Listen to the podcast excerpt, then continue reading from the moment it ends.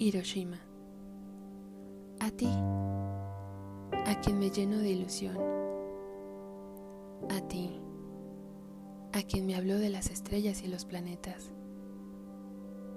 A ti, a quien me juró atención y protección.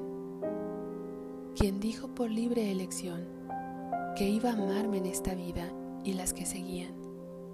Sí, tú terminó llevándome al cielo para dejarme caer sin paracaídas. A ti, a ti te dedico las lágrimas del día. A ti te tengo en mente cuando trato de sanar las heridas y recoger los pedazos de mí. Para ti son las miradas tristes que exigen sin reclamo una respuesta sincera ti a quien debo no poder dormir de noche, tenerle miedo a los fantasmas del pasado y por quien dejé la confianza en la basura. A ti. Sí, a ti.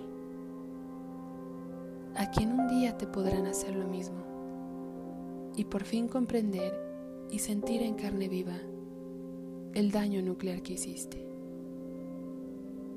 ¿O no?